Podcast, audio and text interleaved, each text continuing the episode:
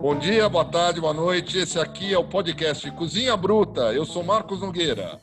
A gente vai falar de gastronomia com treta e bom humor. Aqui não tem gourmet. E eu tô aqui com a segunda parte de uma conversa sensacional com a maior autoridade em nutrição e saúde do Brasil, que é o professor Carlos Monteiro da USP, que é o elaborador do Guia Alimentar para a População Brasileira. Esse é o nome, correto, professor? Isso, é esse mesmo. É o Guia Alimentar para a População Brasileira do Ministério da Saúde, né? Eu ah, exato. E só para recapitular aqui, coisas que a gente já falou no, no episódio anterior, esse guia ele se propõe a, a, a ser uma, uma diretriz de, de compra e, e, preparo e consumo do, do, dos alimentos e ele separa os alimentos em algumas categorias que vêm a ser os in natura ou minimamente processados que são os animais os animais não, os alimentos na forma em que eles se encontram na natureza, ou então secos, é, polidos, que aí vem arroz, alface, banana, todas as coisas que você compra na natura. Aí tem os processados, que são aqueles que sofrem uma transformação industrial mínima, que preserva a sua característica original. É, você, você adiciona sal, açúcar, é, óleo, alguma coisa. Né? Que são, sei lá, as conservas, azeitona, bacon ou, ou, outras coisas que você sabe qual é o ingrediente principal desse. E esses alimentos, junto com o que ele chama de ingredientes culinários, que é, são temperos e, e, e gorduras, devem compor a alimentação das pessoas saudável numa determinada proporção. Isso. E tem uma quarta categoria que aí é que ele não recomenda o consumo, que são os chamados ultraprocessados, que são os alimentos industriais que usam é, ingredientes industriais também, muito Sim. baratos, que você não reconhece como ingrediente culinário, e que não trazem aporte positivo para o seu corpo quando você come, então eles não devem fazer parte da alimentação. Falei muita bobagem, professor? Exatamente, você resumiu super bem. Né? O ultraprocessado, ele, ele tem o que você não precisa em excesso, né? Ele tem muito açúcar, muita gordura não saudável, muito sódio, e ele não tem o que a gente precisa, né? É, que é fibra, que é proteína, que são vitaminas, é, na sua forma natural, né? Eles às vezes têm vitaminas, têm sais minerais, mas são adicionados. Eles não são ali, não estão ali presentes nos alimentos. Né? Perfeito. Vamos continuar com, com a brincadeira que a gente estava fazendo no anterior que eu estava com uma lista de alimentos e submetendo ao julgo do, do professor Carlos Monteiro aqui para dizer o que, que ele acha. O alimento agora é algo que eles chamam de brigadeiro funcional, que é um docinho feito com biomassa de banana verde e alfarroba em vez de leite condensado e chocolate. O que, que você acha desse tipo de, de, de criação culinária, professor? Então, primeiro, veja o seguinte: esse termo alimento funcional é extremamente infeliz, né? Porque todo alimento é funcional, Perfeito. certo? Todo alimento tem uma função, né? Tem uhum. funções biológicas nessa que nós estamos falando. Então, não existe um alimento que não seja funcional. Então, esse termo já é um termo absolutamente marqueteiro, né? Totalmente marqueteiro. E, e aí, essa categoria, né, que você falou, do, do desse tal brigadeiro, é uma coisa que está ficando muito uh, comum, né? Essa, essa tentativa de você criar novos alimentos uh, totalmente uh, novos e sem nenhuma semelhança com os alimentos anteriores para substituir alimentos que eventualmente não seriam saudáveis, né? Perfeito. Então, tem o brigadeiro funcional, tem o hambúrguer de soja, tem vários Coxinha desses fit. tipos de produtos. Oi? Coxinha fit. Coxinha fit, pois é. Então, o, o que acontece? Aí, aí, a gente volta àquela discussão que a gente teve na, na vez passada. Então, assim, é, é, é, o alimento, ele precisa, é, a gente precisa de vários tipos de alimentos. Quer dizer, o ser humano é omnívoro e ele tem que comer uma mistura de vários tipos de alimentos, né? Vai ter os cereais, vai ter as leguminosas, vai ter as verduras, hortaliças, as frutas, as nozes.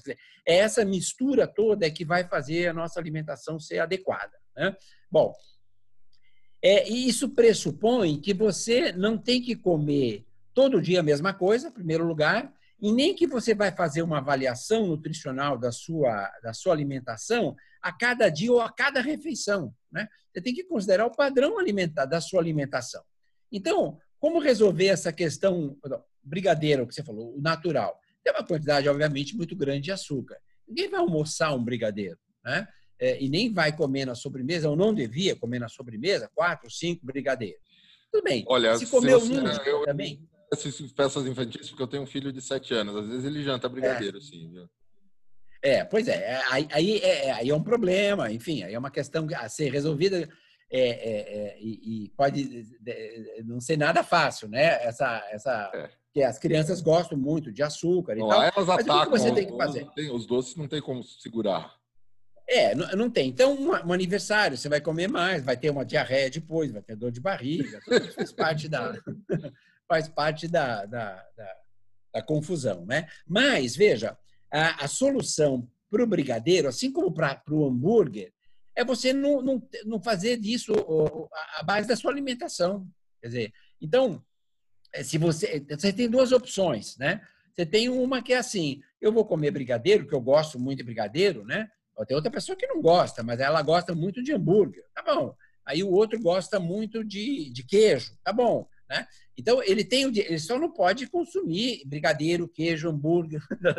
ele não pode é, e, e, não consumir frutas, hortaliças, verduras, nada. Aí, lógico, a pessoa não vai ter uma alimentação saudável. Mas esses alimentos, vamos dizer assim, é, que são é, que não são ultraprocessados, né? Porque o brigadeiro não, não, não é ultraprocessado em si. O hambúrguer em si não é ultraprocessado. Ele pode ser, né? ele pode ser feito de maneira ultraprocessada. Então, o, o jeito com relação a esses alimentos é controlar a frequência. E é, é tentar, inclusive, consumir esses alimentos com outros que vão é, é, tornar, vamos dizer assim, a tua dieta no final do dia mais equilibrada. Perfeito, então, professor. Então, Mas essa, essa, essa tendência que, que algumas pessoas têm é de usar, eu, eu, eu, realmente é um termo que foge da minha compreensão, essa coisa de alimentação funcional. Mas o que eu entendo, que eu tento entender disso aí, é que é alguma coisa usada para alguma função específica. Então, você é. come tomate porque você acha que você vai evitar o câncer de próstata. Você toma litros isso, de é. suco de uva porque você acha que isso evita doença cardíaca.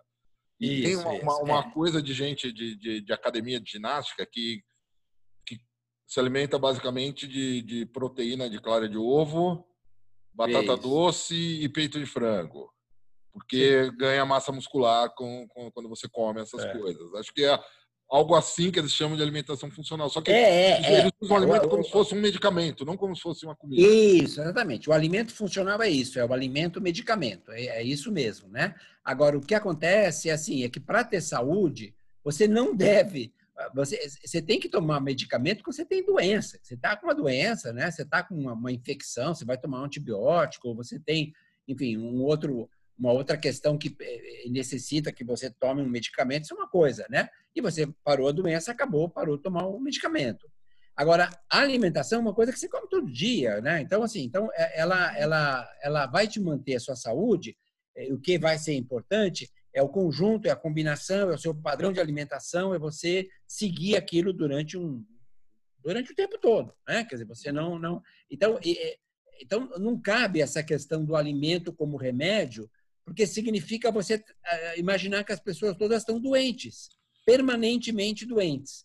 Na e elas verdade, abrem mão da, da, da, do aspecto prazeroso do, do, do alimento. Exato, né? da cultura, etc. E você tem dois problemas. Quer dizer, um é desse, é, um, é, é, é assim, pessoas saudáveis não precisam de remédios, tá certo? Então, é uma, a premissa está errada. Né? Eu, eu alimento como medicamento, não. Agora, se eu quero prevenir doenças, eu quero ter mais saúde, sim, aí eu posso entender o alimento não como medicamento, mas assim como atividade física, que é uma coisa que você faz para manter sua saúde em dia, ter um metabolismo adequado, etc. Tudo bem você olhar a alimentação sobre, sobre esse prisma. É, essa questão, na realidade, do alimento funcional, ela entra numa coisa que a gente chama de nutricionismo, né? Esse, é, esse termo foi um termo criado por um professor da Austrália, o George Skrines, que até trabalha com a gente, e vem até o livro dele vai ser traduzido para o português agora. Ah, legal. Ainda esse ah, ano, né? o que, que, ele, o que, que é o nutricionismo? É a pseudociência da nutrição. Tá. É, é, é, essa ideia de você achar assim que, é, na realidade, é, aquela o, o, ômega 3 que você tem ali naquele produto, naquela a, a fibra que você tem ali naquele suplemento, né? É, que, que aquilo ali vai melhorar teu coração, porque aquela clara, a proteína da clara de ovo vai entrar nos, vai fazer o seu músculo funcionar. Quer dizer, essa é uma visão muito muito pobre é, da nutrição. Né? A nutrição, é, o que é a ciência da nutrição? É basicamente como o nosso organismo aproveita as substâncias bioativas que tem nos alimentos, que são nutrientes, e outras substâncias que não são nutrientes, mas são bioativas. Como é que o nosso organismo aproveita tudo isso para fazer saúde, para promover saúde, para promover crescimento, desenvolvimento, proteção, imunidade. Isso é nutrição. Né? E, e, a gente conhece uma parte desse milagre, né? que é o milagre da vida. A nutrição, na verdade, a nutrição é uma característica dos seres vivos. O que separa um animal, um, um ser humano, de uma árvore, de uma pedra, de uma rocha, é a nutrição. Né? Uhum. Todos esses seres vivos têm. A nutrição é a vida. Né? Agora, essa vida é extremamente complexa. O processo da vida é extremamente complexo. Né? Milhões e milhões de anos é, que a natureza levou para criar todos esses organismos, esses seres vivos, cada um com a sua nutrição. Então, você achar que, de repente, é, a clara do ovo, a proteína da clara do ovo, o ômega 3 do salmão, ou a fibra, não sei, da, da quinua, é, ela vai resolver te dar mais saúde. Entendeu? É, vai resolver seus problemas. Quer dizer, é uma visão. Mas é muito marketing isso, né? Alimento funcional é uma coisa de marketing e o nutricionismo é uma coisa que é muito utilizada pelos produtores de suplementos, etc., para vender os seus produtos, né?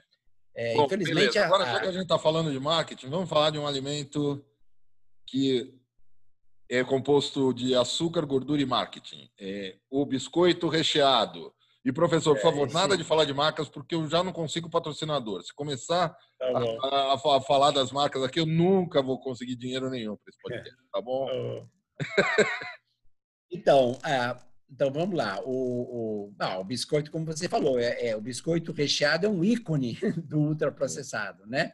E, e é interessante isso, porque uma característica do ultraprocessado comum, não de todos, mas de quase todos, é que ele, a inspiração dele é um alimento que é ou processado ou uma preparação culinária. No caso Perfeito. do biscoito, por exemplo.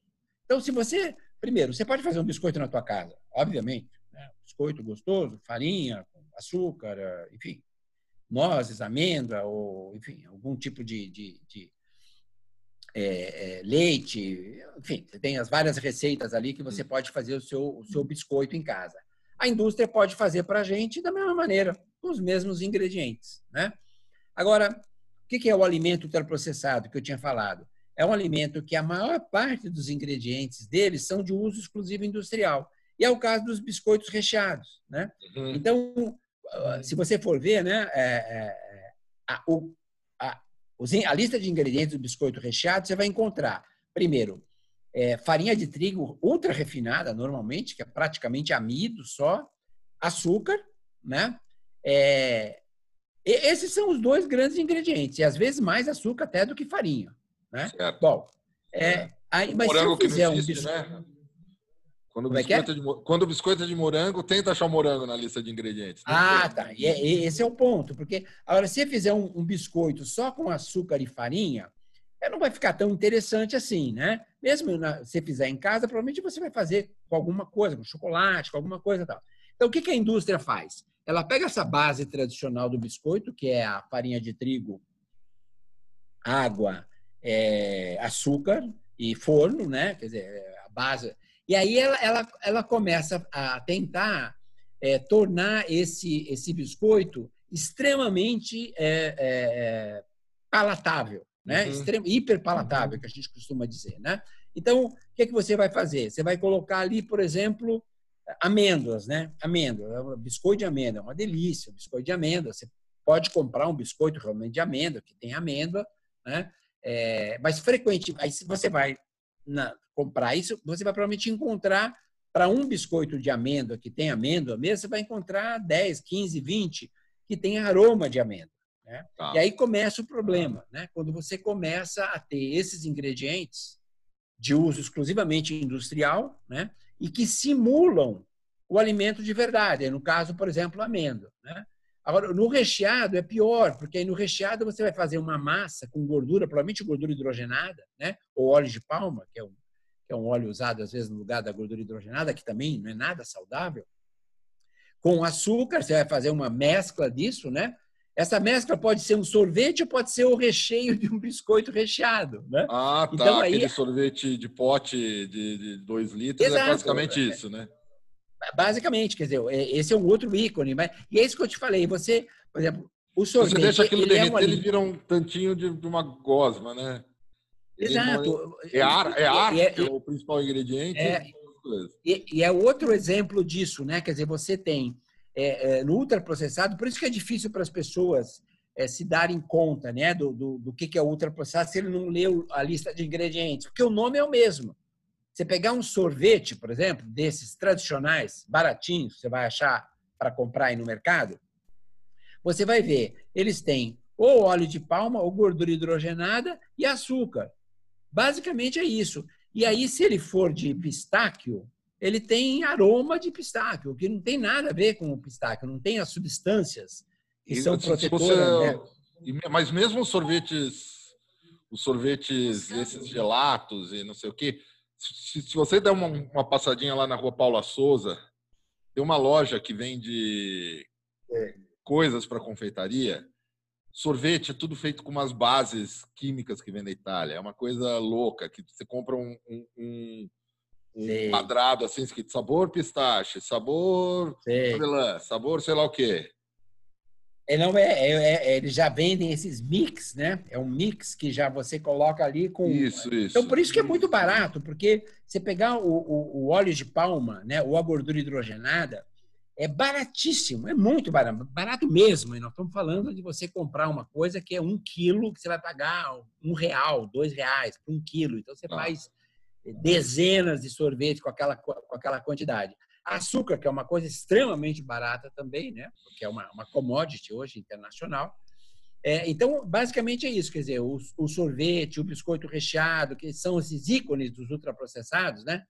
Eles são basicamente isso, uma, uma combinação de ingredientes de muito baixo custo, com uma quantidade enorme de aditivos que são utilizados para fazer com que esses produtos pareçam com o teu sorvete, com o biscoito que você uhum. tem de amêndoa, né? com as coisas que a gente gosta. E, e, fica bom, né? O pior é isso, né? Fica gostoso. É, esse é o ponto. Você contasse começo... aquele episódio do, do, do, chocolate do hotel. Você... É, do chocolate, falou. é. Então, é, é, é, isso é interessante, porque no começo, esses produtos... É, eu lembro, meu pai trabalhava com é, ele vendia é, essas coisas, ele vendia coisas, rolha, vidros, é, essas coisas assim, e essências também, para coisas de bebidas, né? E aí eu lembro que uma vez ele trouxe para casa sacarina, né? E falou, oh, isso aqui é uma novidade, é coisa que... É... E eu lembro que era horrível, né? Aquilo, uhum. enfim, foi só para ver que aquilo era muito ruim.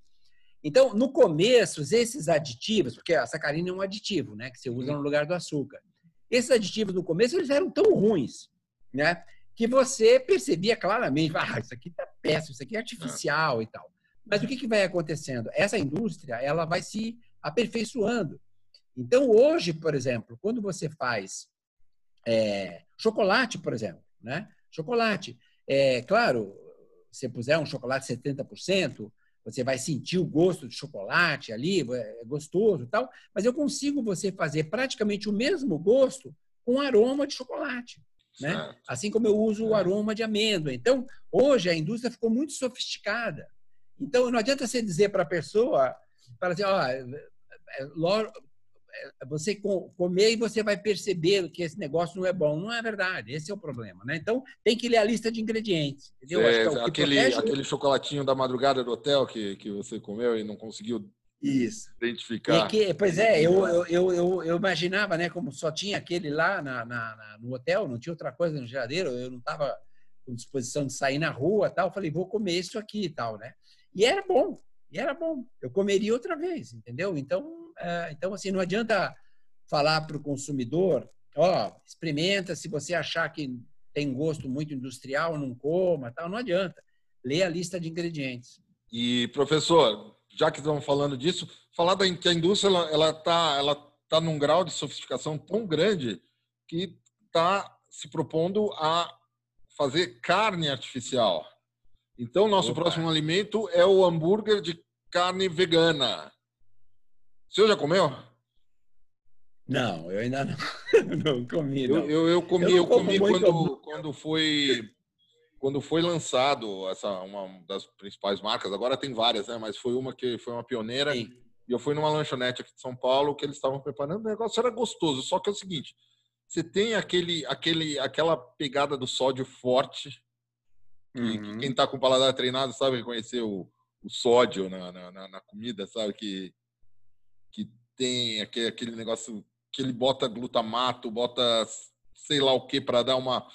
É, é uma. É uma é ela lembra hambúrguer, mas na verdade ela não lembra hambúrguer que você faria em casa pegando uma porção de, de acém, moendo e fritando na frigideira, jogando um pouquinho de sal.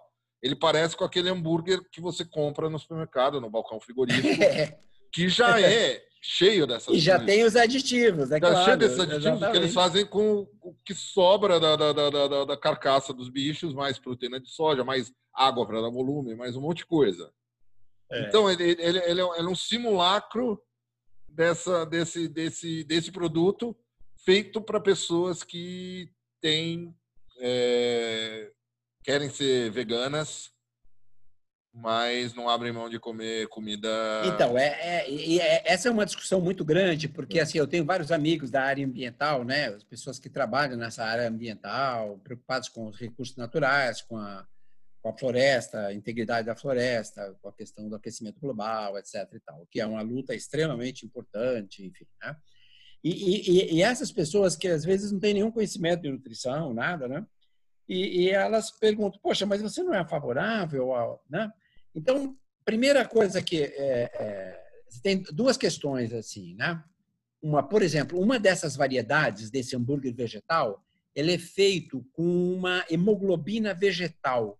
Então, eles descobriram, eles conseguiram, eles, eles viram que há, é, tem algumas raízes é, que, que, é, é, que, elas são colonizadas ali por bactérias, essas bactérias produzem uma hemoglobina vegetal, que é um negócio que é meio vermelho, que dá essa característica como se fosse sangue e tal. Eles começaram a usar isso. Agora, isso é uma coisa que é usada em é, quantidades muito pequenas, que você acha isso na, na, nas raízes ali. Então, o que, que você faz? É, se, se sintetizou. Então, hoje, é, a tal hemoglobina vegetal, que no começo era uma coisa produzida por bactérias nas raízes de algumas plantas, hum. hoje são, na verdade, moléculas sintetizadas em, em, em laboratórios. Né? Tá. Então, aí você fala, poxa, mas será que essa, será que não é segura essa, essa molécula, essa hemoglobina vegetal? A, a resposta é o seguinte, não sei. Não sei. É. Eu sei que é seguro comer é, maçã, tomate, arroz, feijão, tal. Por que, que eu sei que essas coisas são seguras, né? Até nos Estados Unidos é interessante. Nos Estados Unidos eles têm uma coisa que é assim, o FDA deles lá, que ele regula, né, o mercado de alimentos. Então ele, ele reconhece em alguma substância uma coisa que chama GRAS, G-R-A-S-S. Então o que, que, que é esse é o GRAS? É uma coisa que assim é uma substância, é, um, é, é uma substância é, é naturalmente segura. Ah. Então, todos os alimentos entram nessa categoria.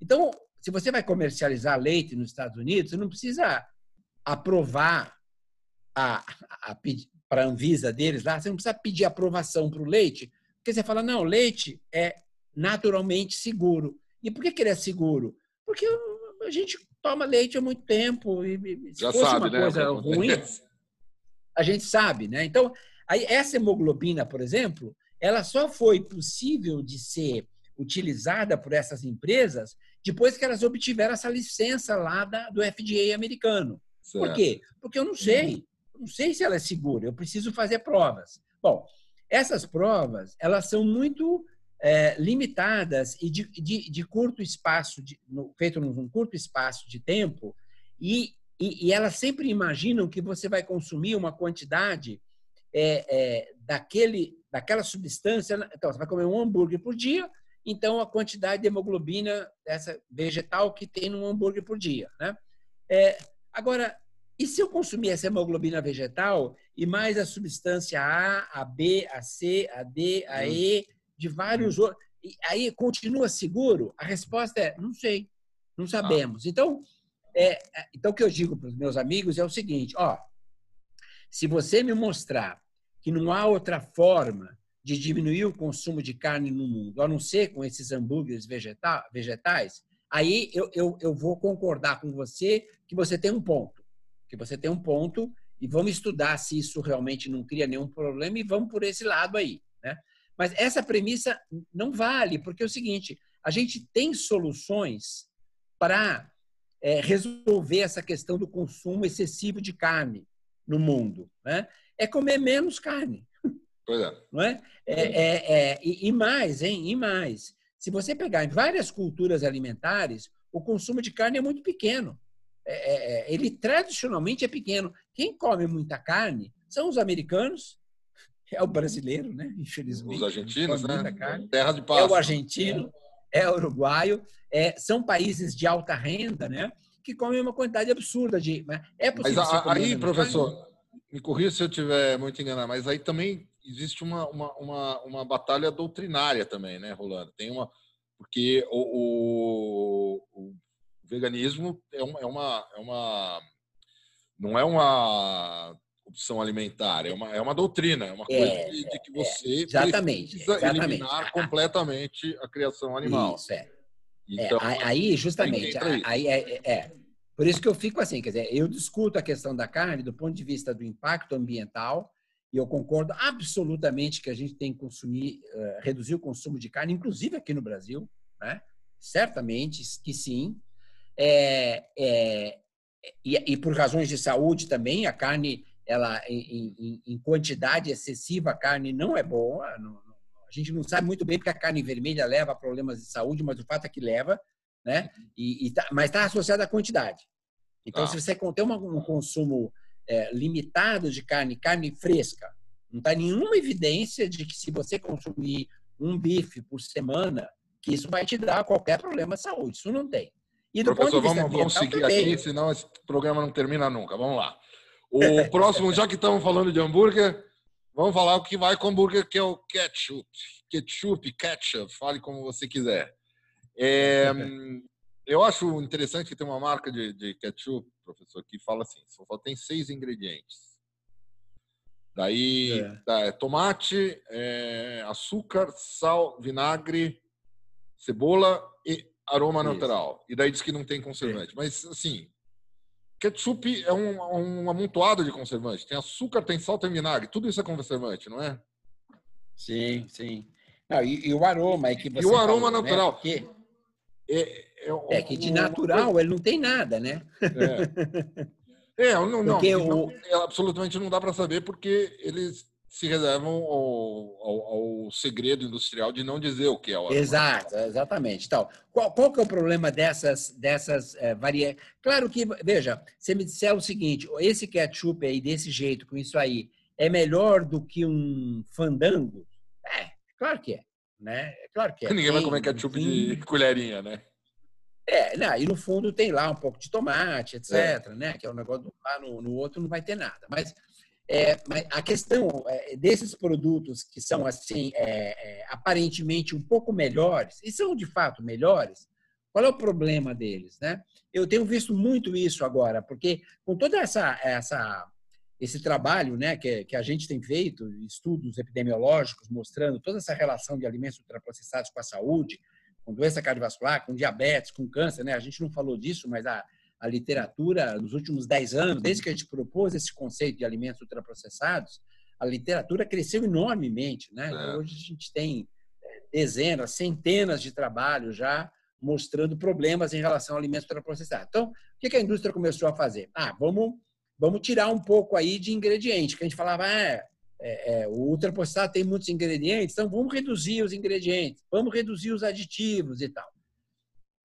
É, o, o que, que acaba acontecendo é o seguinte, é que, então, por exemplo, eu, eu tenho visto isso é, em, em, nessas linhas de, de produtos como esse, o ketchup, e tem outros uh, produtos desse tipo, e que tem lá, uh, nos ingredientes, tem cebola em pó, alho em pó, é, salsinha em pó, é, vários desses é, condimentos, vamos dizer assim, que são coisas que a gente sabe, né? A gente que cozinha, a gente sabe que essas coisas são maravilhosas para realçar gosto, para dar, enfim, para uhum. tornar as coisas muito mais saborosas, né?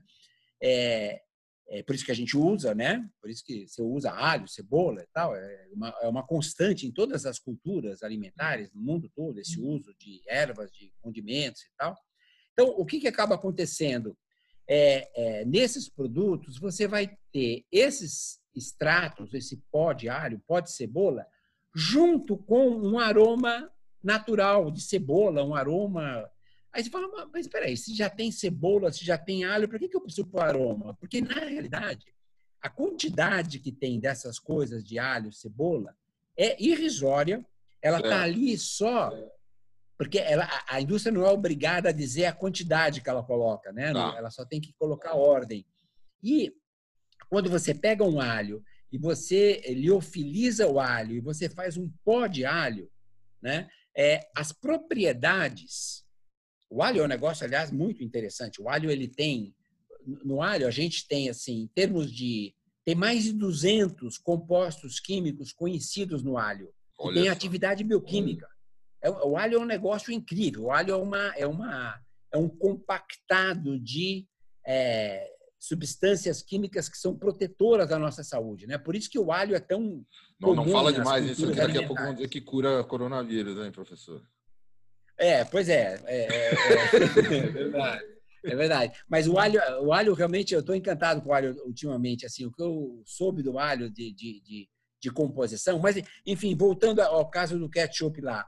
É, é, e por que, que o, o alho ele tem, inclusive, uma substância que hoje se sabe, que é a alicina, que é um negócio que é em quantidades minúsculas, mas ela interage no nosso organismo, no intestino. Essa alicina, ela, ela estimula um tipo de bactéria no nosso organismo que produz uma substância que anula um dos efeitos da carne vermelha, da, da, da, da uma das uma das substâncias da carne vermelha que é suspeita de criar problemas de doença cardiovascular. Por isso que etc. o filé do Moraes faz bem e os outros não. Exatamente. Então, não, essa coisa assim, por que, que você usa, por que, que você usa alho na, na por que, que as culturas foram, porque ele é, é, é bom para alguma coisa. Então, o que, que acaba acontecendo com esse ketchup que não tem alho? Porque na verdade ele não tem alho. Ele tem uma quantidade irrisória de pó de alho e é, a tal alicina lá que tem no alho, se você cortar ele e usar na hora, desapareceu daquilo. Né? Tá. Então, o problema desses tá. alimentos pseudo-saudáveis é isso, é que eles pode até ser que sejam menos ruins, vamos dizer, do, do, que os outros, porque, claro, quanto menos ingredientes você colocar ali, artificial é melhor. Agora, ainda assim, eles não substituem a questão do alimento fresco. E a questão do alho, para mim, é exemplar. E, professor, tem uma coisa assim, uma coisa que a gente levanta aqui é a questão da, da rotulagem dos, do, dos alimentos. Né? Tem uma, assim, é uma coisa que o senhor já falou no, no, no primeiro episódio, que volta assim, é sempre importante você ler o, o rótulo, o contrarótulo que você compra para saber o que, que você está levando. Agora, essa a, a, a legislação permite que a indústria faça alguns truques não 100% é. honestos na, na rotulagem, né? Um caso que, eu, que, eu, que me incomoda muito é o dos sucos, que eles colocam sem adição de açúcar. Mas aí você vai ver, é. eles, têm, eles têm um suco de maçã lá que eles usam, que é o suco de maçã concentrado. Eu já li, não, não vou Exato. saber explicar o processo, mas já li em sites especializados. É, é. Que eles pegam o suco de maçã, tiram a maçã inteira, deixam só o açúcar da maçã e jogam lá para dizer que é, aquilo, que aquilo é suco. Então, a, a, você tem uma a legislação, o Brasil tem uma, uma lei de rotulagem nutricional obrigatória, né? Nem todos os países têm, né? O Brasil tem, felizmente, Mas essa, essa lei tem muitos buracos, né? E ela permite muita manipulação. Então, a questão do açúcar é, é que você citou é, é, crucial, né? Quer dizer, a gente sabe que hoje o açúcar é um dos componentes dos alimentos que a gente tem que evitar, né? Dizer, uhum. Não é que é uma coisa que qualquer outra vez a qualquer quantidade vai fazer mal, mas em excesso é muito ruim, né? Então, a gente, como hoje, os ultraprocessados, quase todos têm açúcar, né? Não só os doces, né? Se você for ver o tal ketchup, vai ter açúcar, né? Uhum. E, então, isso cria um problema, porque a gente precisa saber o que tem de açúcar nos alimentos, né? Industrializados. Em casa, a gente sabe. Se você puser o açúcar no café, você sabe. Você põe uma colher, duas, não põe, né? Então, você tem controle. Quando você compra um produto que já tem açúcar, você precisa ser informado qual é a quantidade de açúcar que tem. E o que, que a indústria tem feito é o seguinte: ela tem usado, como você falou, é, esse açúcar que eles chamam de concentrado de, açúcar, de concentrado de maçã, né? Uma, algum nome desse tipo. É, você sabe que na, na, na, na Índia é, você tem plantações é, é, de maçã apenas para fazer esse suco concentrado de maçã, que de fato é Olha. é açúcar. Né? Você tem plantações. Então, essas grandes empresas elas é, é hoje uma, é, é uma coisa tão utilizada que você precisa ter grandes, grandes plantações de maçã simplesmente para fazer concentrado de suco de maçã, que na verdade é açúcar. Agora, nos Estados Unidos, por exemplo, a, a FDA, né, que é a Anvisa deles, ela já é, modificou a legislação e agora as empresas têm um prazo né, para elas é, se adaptarem mas elas têm que dizer qual foi a quantidade de açúcar adicionado no produto e aí vai entrar os concentrados de maçã. Então, essa, essa, esse espaço vai, é, vai ser diminuído, né? Mas é, é, irritante mesmo você ver isso. É, é e eles colocam a, grande outra coisa, negócio, né? sem adição de açúcar. É, não, é terrível isso. E, e a, a, outra coisa é que é pior ainda do que essa é, é quando você tem o suco reconstituído, né? Ah, tá. Porque esse suco reconstituído, que fala 100% açúcar, é 100% fruta, né? Só que se ele for reconstituído, o que, que significa isso? Você pegou o suco de laranja ou de outra fruta, você evaporou esse suco, é, você transformou ele numa coisa sólida ou semissólida, né? É, essa, o suco de laranja, quando você faz isso, ele é intomável. Certo. Porque, porque o, o que é gostoso na laranja é o componente volátil, é o aroma. Tá. Né? A gente não, você acha que é o gosto ali, mas é o aroma que está te fazendo gostar daquele suco de laranja. Isso vai embora quando você. Quando você faz o reconstituído, o que é que você faz? Você cria uma massa, uma geleia, né? Que você põe em latas, em pacotes e tal. O Brasil exporta isso aí, um monte dessas coisas, né? E nesses outros lugares são feitos. Esse é o suco de avião, né? Aí o que, que você faz? Você pega aquela. O é, que, que, que a indústria faz? Ela pega aquela geleia que saiu daquela, daquele processo de desidratação da, da laranja, que foi toda a parte de fibra, foi embora, as células foram embora, né? Extraiu só o açúcar da, praticamente da, da, da laranja. Aí o que, que eles fazem? Eles voltam a colocar os aromas ali. É, é, é, aromas que eles conseguem sintetizar ou até eles conseguem extrair e aí coloca outra vez. E, aí, e aquilo. Mas aí, nesse caso, é interessante, né? Não sei, não sei se você, mas, por exemplo, eu não suporto esses sucos de aveia. Eu odeio. Pode ser 100% de laranja, pode ser o que for, mas aquilo é horrível. Aquilo não tem, aliás, você, você parece... nos Estados Unidos, morou lá, né? Suco de laranja, encontrar um bom nos Estados Unidos é, é, não, é realidade. Quando você encontra, é, custa uma fortuna. É, é. Em Nova York, no verão, você tem aquelas, aqueles carrinhos, né? Você paga. E vem num copinho desse tamanho. 6 dólares para tomar um copinho de suco de, né?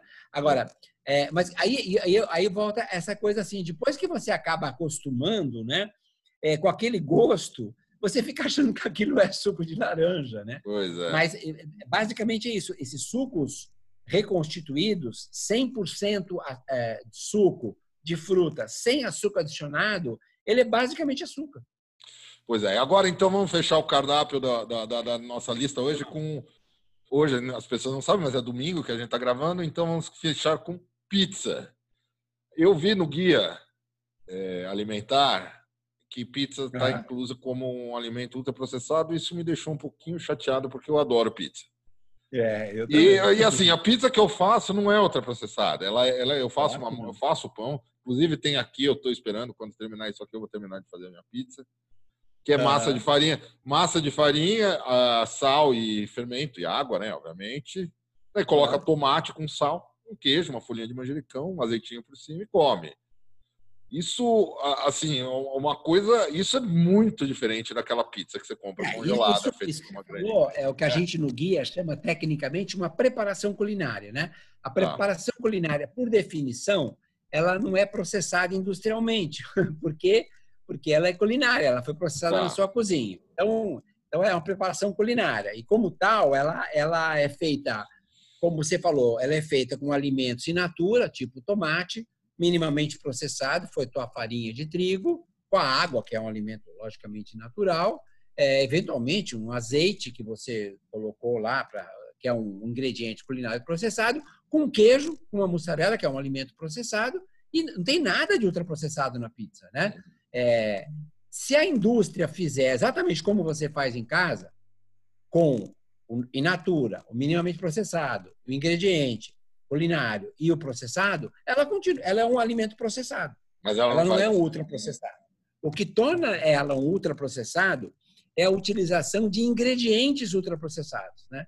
Então, o que, que acaba acontecendo na pizza quando você. É que no Brasil, na verdade, a maior parte da pizza no Brasil, ela não é, graças a Deus, ela não é ultraprocessada. Né? Tá. As pizzas que são feitas nas pizzarias, não só na nossa casa, né? nas pizzarias, elas em geral não são ultraprocessadas. As pessoas fazem, pode ser um pouco melhor. Fora aquela calabresa.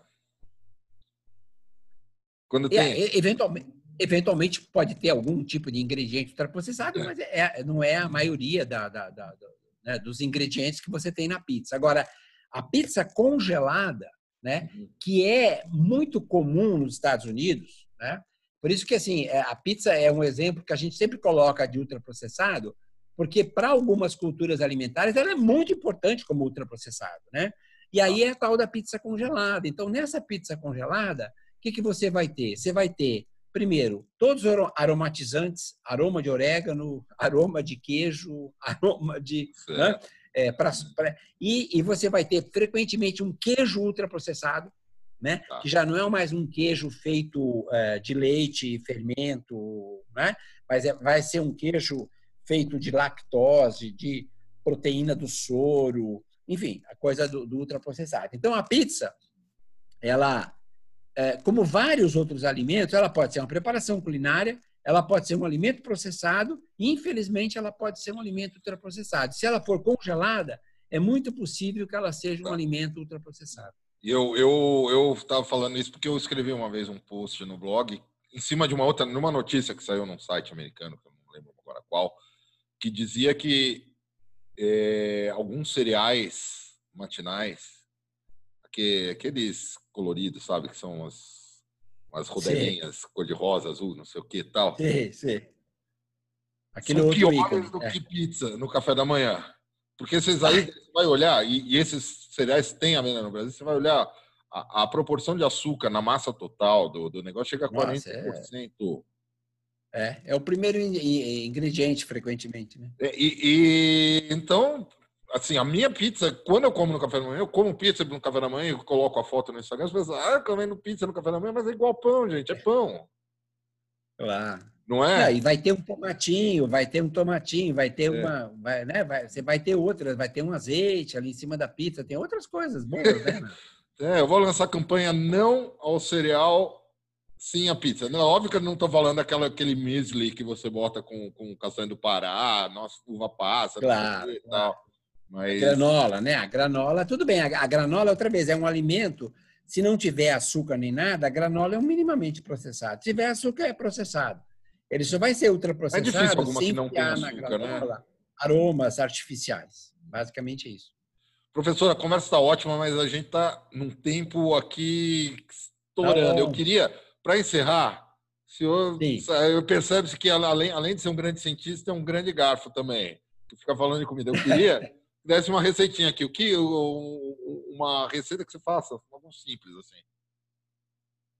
Ah, então, é, uh, Não, tem várias coisas, mas assim, o que eu faço bem, né? Eu faço muita coisa, mas não faço bem. Eu, eu reconheço que não, não é. Mas tem uma coisa que eu faço bem que minhas filhas gostam muito, enfim, que eu tenho uma certa é, confiança de que eu sei fazer direito, que é que é peixe na, na brasa, né?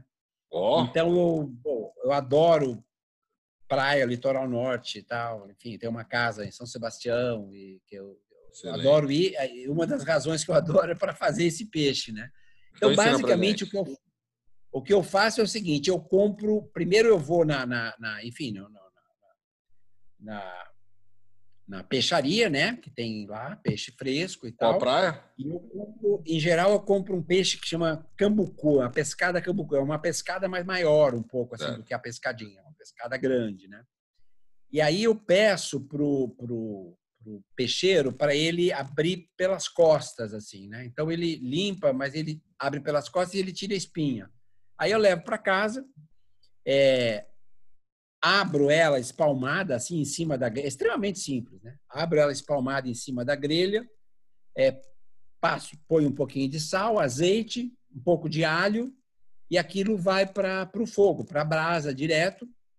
Junto, obviamente, eu coloco ali tudo que eu tiver ali de, de, de, de, de hortaliça na brasa, uma batata eventualmente é. no alumínio ali. É, aí você Maravilha. coloca aquilo na, na, no fogo, a carne é branca ali do peixe, né? Quando ela começa a ficar meio rosinha assim, você vê que está meio rosinha, começa a borbulhar, você tira e aí eu levo isso para mesa direto, na grelha. Aquela, oh, que legal. Agora, ó, falando que é uma coisa simples, mas grelhar peixe na brasa é algo ultra complicado, porque... A, é, então, é porque tem essa, essa coisa, você precisa saber o ponto direito, né, para não secar, para Quase ficar sempre úmido. sai torrado, seco. É verdade. Aí eu levo para a mesa, e aí o que é legal é o seguinte, cada um pega uma colher, e, e, aí você, com a colher, você tira assim, deixa a pele embaixo, e você tira, ah. pega só aquela carne é, é, aí põe mais um fiozinho de azeite em cima tal. E aí uma abobrinha na brasa, berinjela, enfim, alho, batata, o que tiver. Isso eu gosto de fazer.